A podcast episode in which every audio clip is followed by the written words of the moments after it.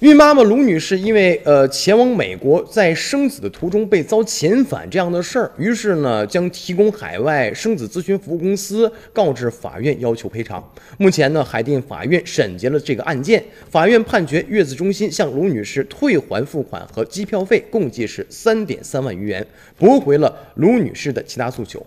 二零一六年的九月份，卢女士与一家海外月子中心呃签订了一个合同。合同签订以后呢，这个卢女士就向月子中心支付了一个定金和签证的服务费。